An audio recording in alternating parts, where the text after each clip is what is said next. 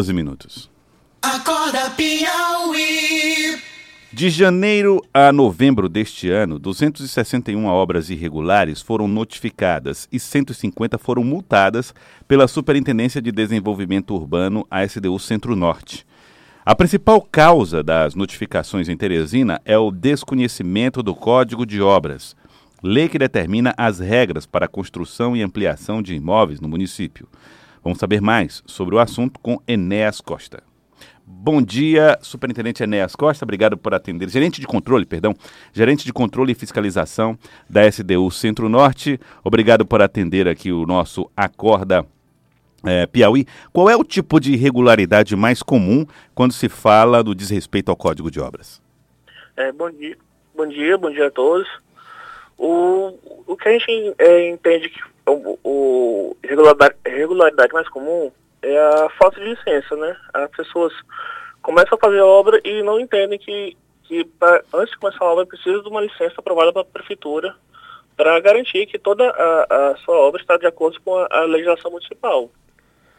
É, quando a gente pergunta qual é o tipo de ocorrência mais comum, é, é o que? É a reforma de casa?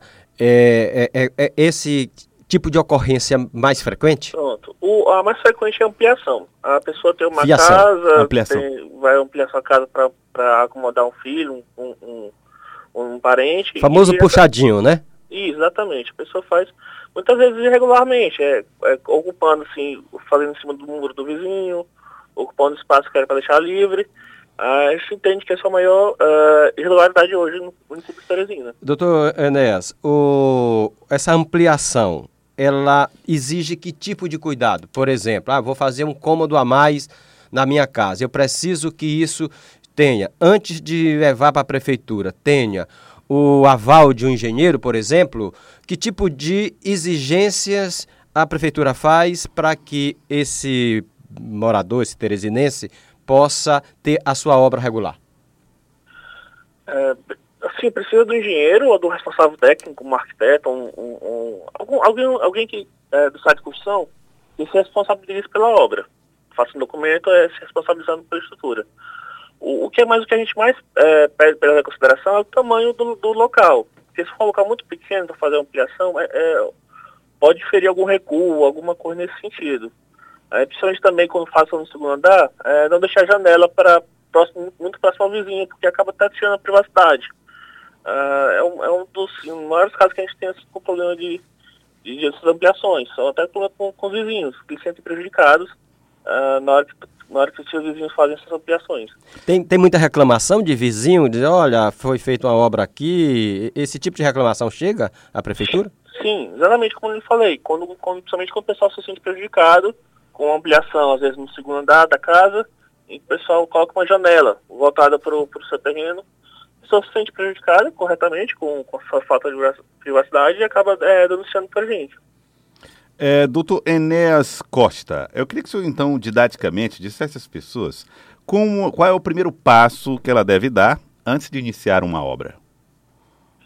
Bom, o primeiro passo que a gente, que a gente é, diz para a pessoa é verificar com a prefeitura se é possível fazer o que ela quer naquele local.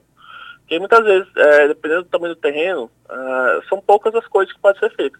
Mas é, a gente vindo na prefeitura, indo na SDU, conversando com a gente, a gente pode informar, ó, dep- dependendo do que a pessoa quer, a gente é, informa se é possível ou não, ou então adequa ao, ao que a pessoa quer, mas Então- de um jeito que, que atenda à legislação municipal. Então, doutor Enéas, antes, por exemplo, de contratar um engenheiro e tudo mais, eu vou na SDU, é isso?